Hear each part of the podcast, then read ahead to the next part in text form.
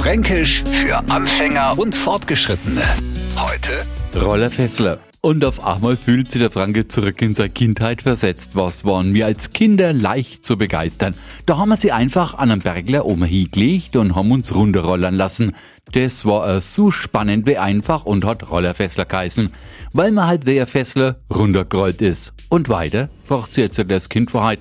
Nix weiter, das war's. Und unten von dem Bergler hat man versucht aufzustehen und weil man meistens so sowas von einem Drehbaum gehabt hat, also am Wasser wenig schwindelt, hat man sie nimmer auf die Bar halten können und ist rumtorgelt.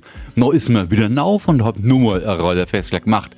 Das hat voll Spaß gemacht, bis man mit überall Grasflecken auf die Klamotten heimgekommen ist und sie vor die Eltern was ohren hat meinen.